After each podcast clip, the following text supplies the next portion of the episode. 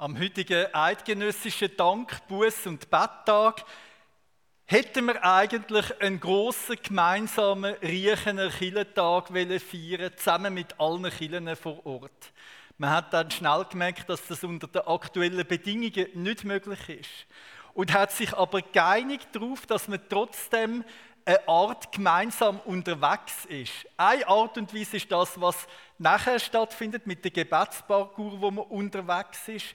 Und eine andere Art und Weise ist, äh, dass man sich darauf geeinigt hat, dass alle über den gleichen Bibeltext predigen.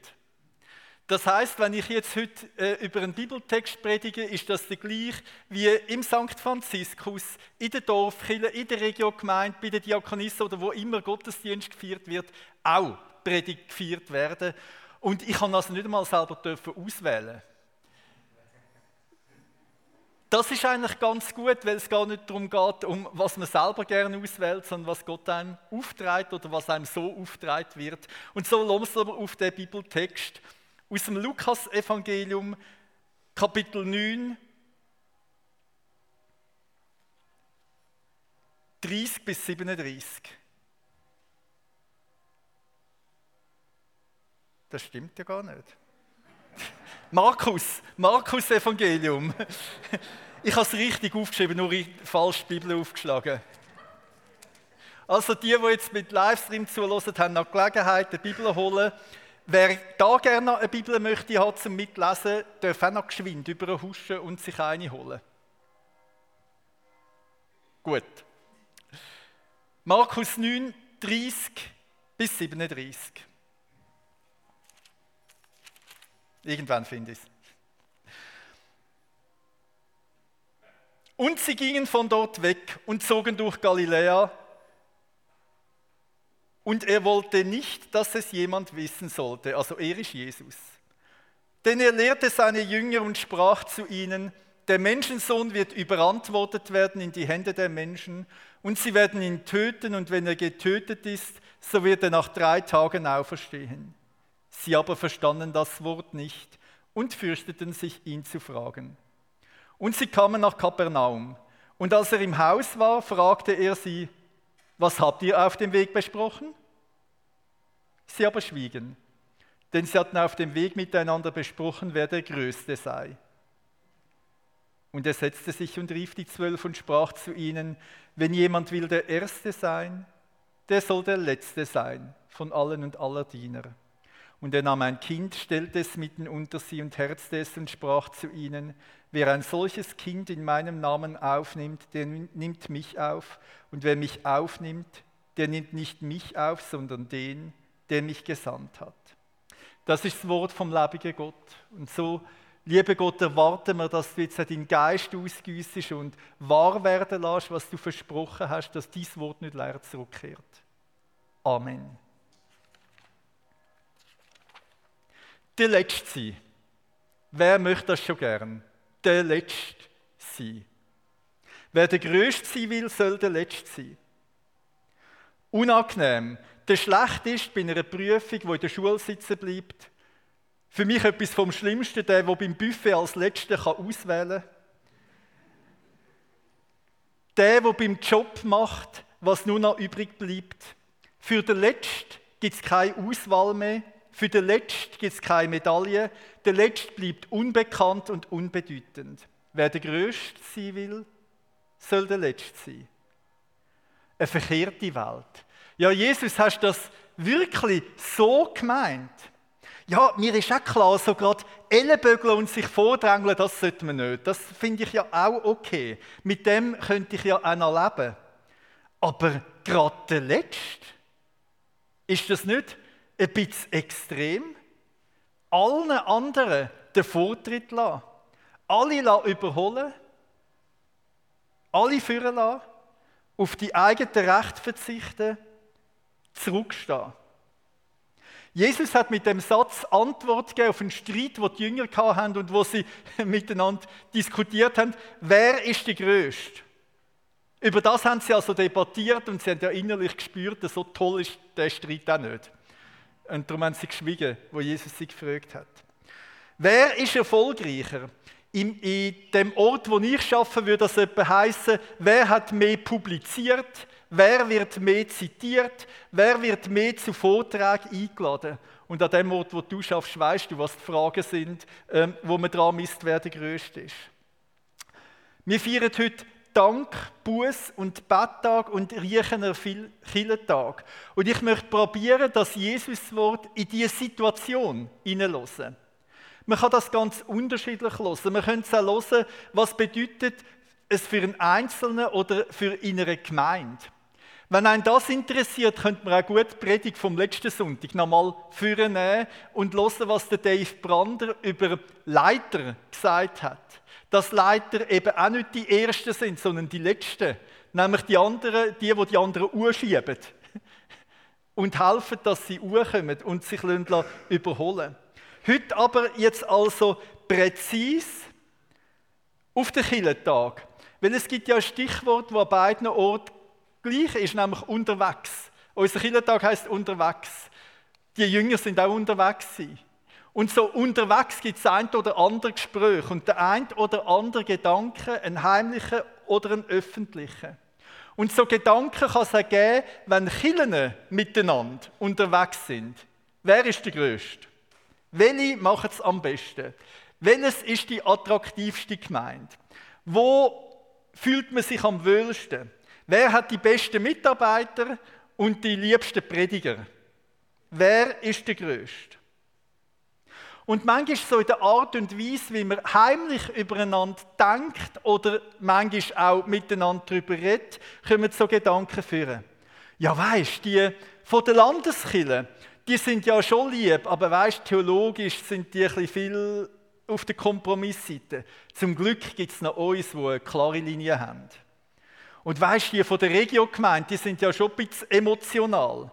Wo bleibt denn da noch die Nüchternheit vom Glauben? Und schau mal, bei uns im Gottesdienst hat es sogar mehr als bei denen. Und schau mal die Diakonissen an, wie formell ihre Gottesdienste sind. Da spürt man ja gar keine Freude drin. Das ist ja ganz eine trockene Geschichte. Und denk mal an die STH, das sind so die Besserwisser, also so wie ich. Zum Glück, sind wir, zum Glück sind wir nicht so theologisch wie die von der STH.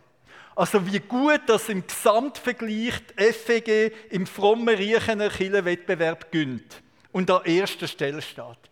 Es so ein Quatsch. Kirchentag unterwegs. Schaut, unterwegs sein miteinander ist gut, aber was man redet unterwegs ist nicht immer gut. Und was man denkt unterwegs auch nicht. Wie schnell kann man stolz werden auf die eigene Kille oder neidisch auf die andere. Wie schnell geht es vergleichen? Wer ist der Größte? Und wir hören das Jesus-Wort, wer der Größte sein will, soll der Letzte sein. Darum vom erstens unterwegs zum zweitens einander dienen.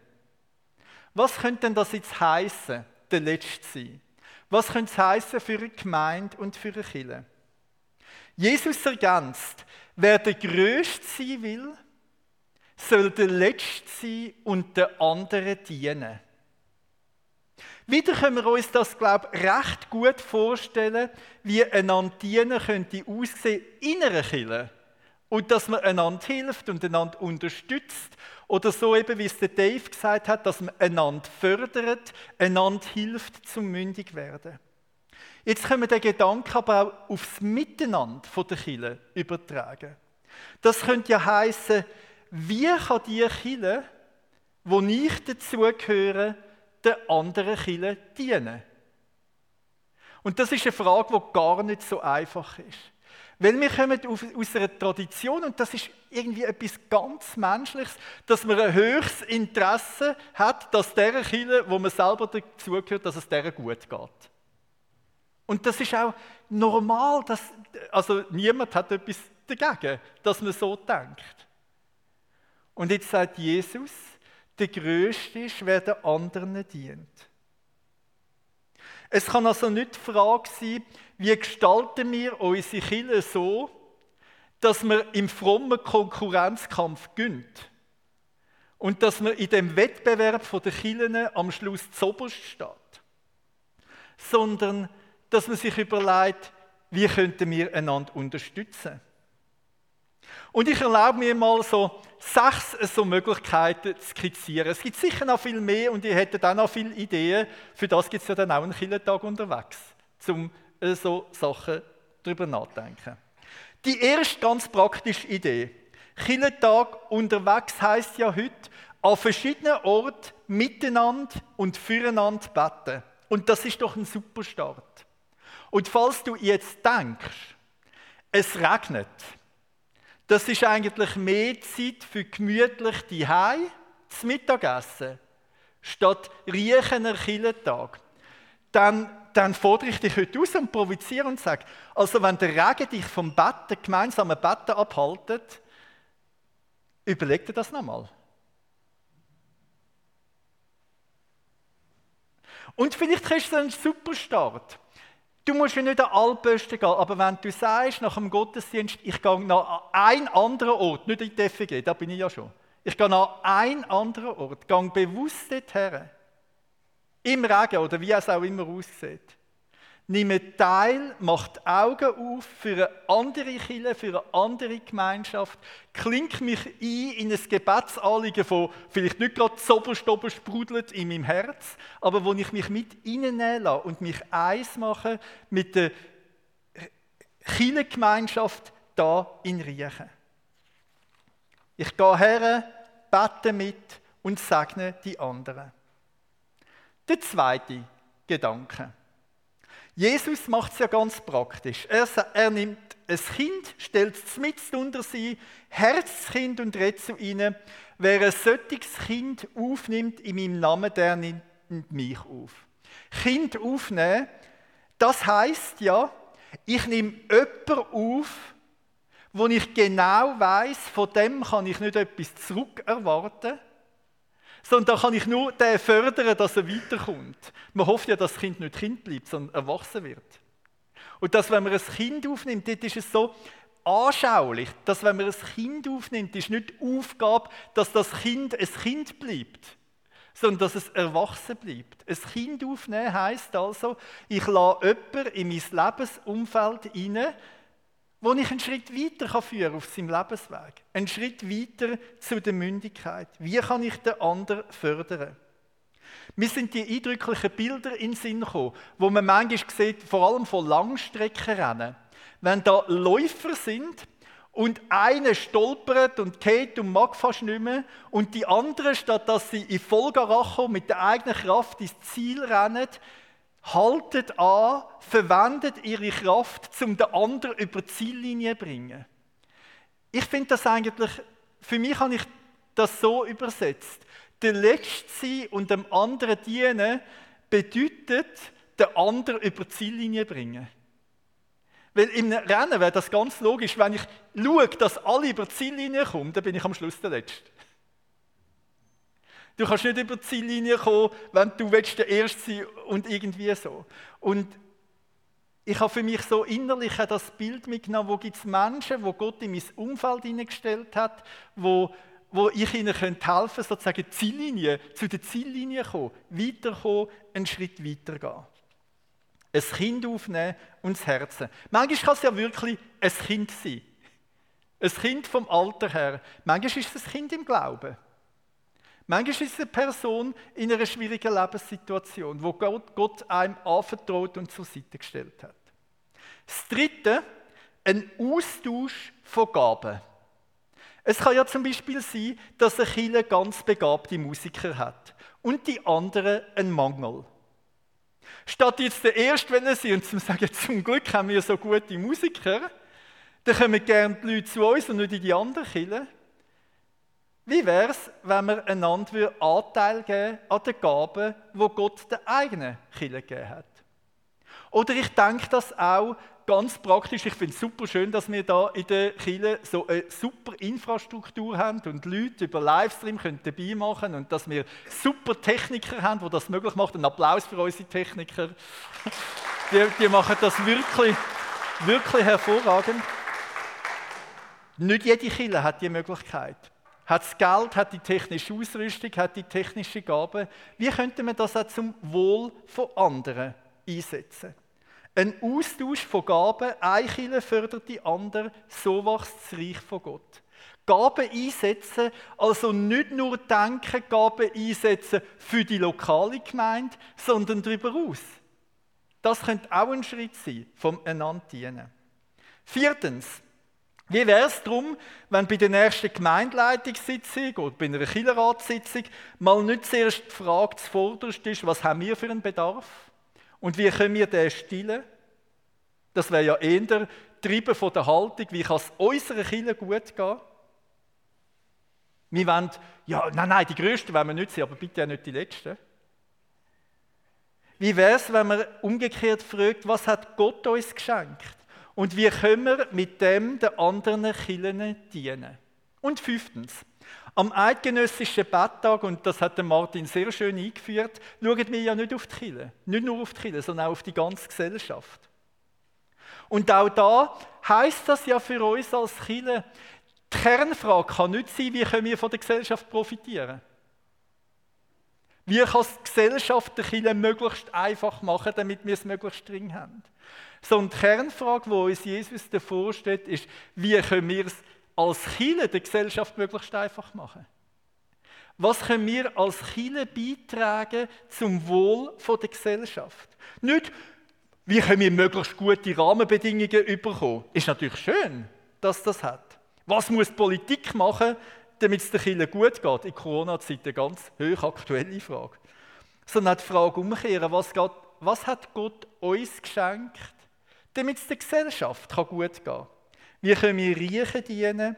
Wie können Mitmenschen etwas von dem Segen erfahren, wo Gott uns geschenkt hat? Und sechstens, der Tag heißt ja auch Bußtag, eidgenössischer Dank, Buß- und Betttag. Und vielleicht ist das der richtige Moment, zum über so, wer ist der größte Gedanke, auch Buß zu tun.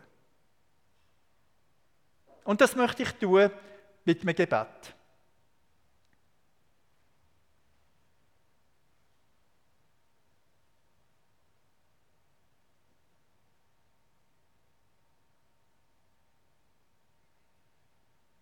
Jesus, wir sind vor dir als Menschen.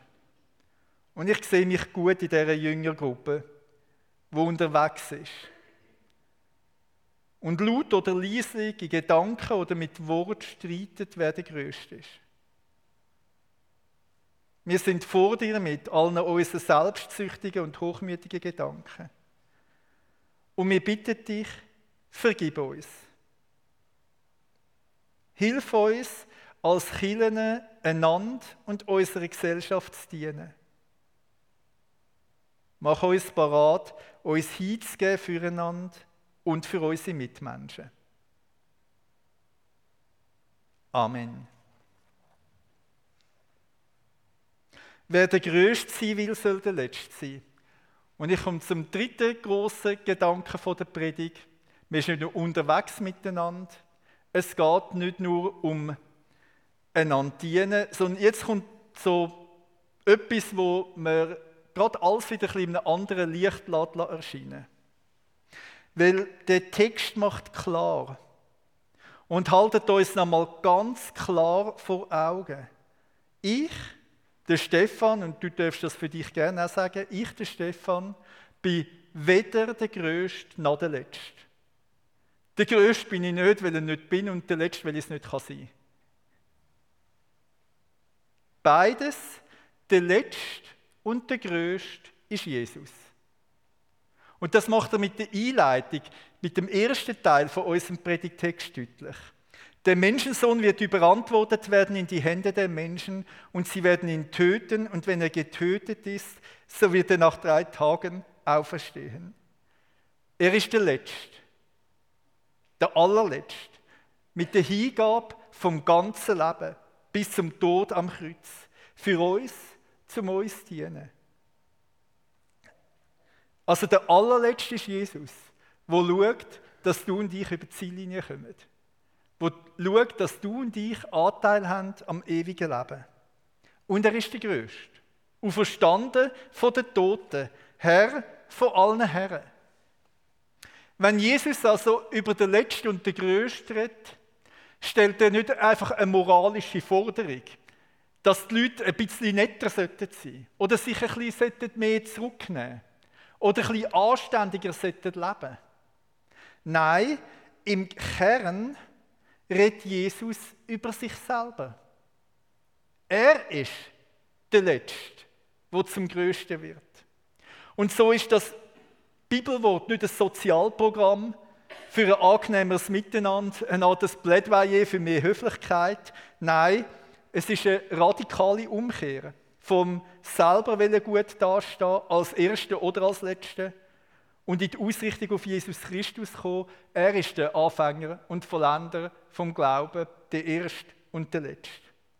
Und es ist ja die Ausrichtung auf Jesus, wo uns dann miteinander verbindet, wo die Jünger miteinander verbindet und wo sofort, wenn Jesus anfragt, was haben die eigentlich geredet, die Jünger merken, das macht gar keinen Sinn mehr, was wir da diskutiert haben.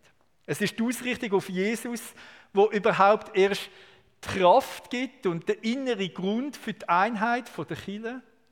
Es ist die Ausrichtung auf Jesus, wo die Motivation und Kraft gibt zum Dienen. Und darum passt es so gut, dass wir an dem eidgenössischen Dankbuß und Betttag und Riechener Kirchentag auch miteinander Abendmahl feiern. Und das wollen wir miteinander tun.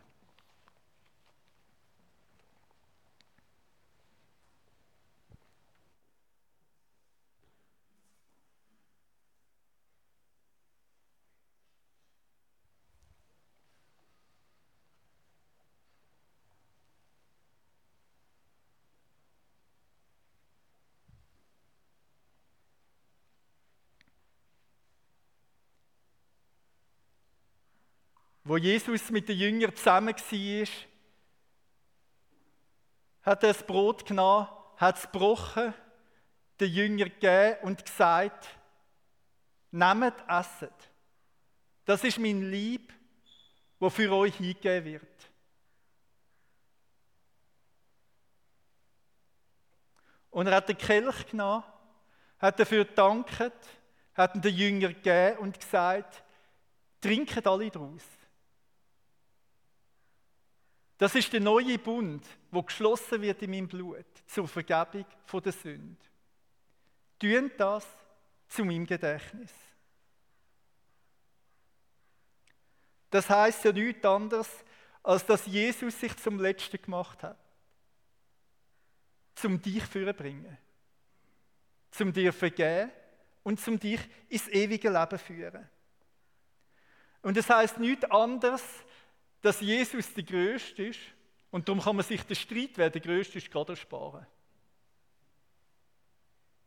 Wenn wir Abendmahl feiern, dann bringen wir etwas zum Ausdruck, dass es nicht nur um mich und Jesus geht, sondern dass es andere nebendran hat. Brüder und Schwestern, die heute miteinander da sind. Wir sind beim Abendmahl aber nicht nur miteinander verbunden da in dem Raum, wir sind auch miteinander verbunden mit der weltweiten Gemeinde und heute auch ganz besonders mit den Riechener Kirchen und dem Lieb von Jesus da an unserem Ort. Und wir sind auch miteinander verbunden mit dem himmlischen Gottesdienst. Weil wenn wir Abendmahl feiern, feiern wir etwas, wo eines in der Ewigkeit auf uns wartet. Das wir in Ewigkeit Gemeinschaft haben mit unserem Herrn. Und dass er uns heute schon eine Art im Abendmahl einen Vorgeschmack schenkt von dem ewigen Bankett, wo einisch im Himmel auf uns wartet. Ein Buffet, wo alle die Ersten dürfen sein. Und wir wollen das heute auch so zum Ausdruck bringen im gemeinsamen Gebet. Es gibt für den Riechener Kirchentag nicht nur einen gemeinsamen Predigtext, sondern da haben auch Leute aus verschiedenen Gemeinden miteinander ein gemeinsames Gebet formuliert. Und ich weiß, in unserer Gemeinde sind wir uns nicht so gewöhnt zum Einstimmen in ein Gebet, das wir nicht selber gemacht haben. Aber vielleicht ist das auch eine Form von Dienen. Dass ich nicht denke, meine Worte sind die besten Worte. Sondern dass ich annehme, mich selber zu verbinden mit Worten, die andere geschrieben haben. Auch wenn ich es vielleicht ein bisschen anders würde sagen, macht nichts. Und wenn du mit einstimmen in die Gebetswort vom Riechener Killentag und wenn nachher mit einstimmen in himmlischen Lobgesang von den Cherubim und Seraphim und von den Engeln, wo vor dem Thron von Gott stehen und sagen, wie groß das Gott ist und dass er heilig ist. Lass uns aufstehen miteinander und beten und singen.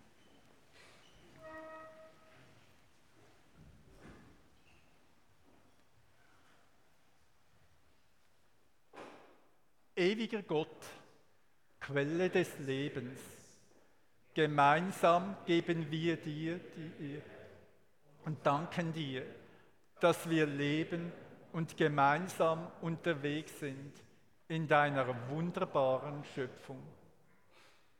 Von dir empfangen wir, was das Leben erhält und erfüllt.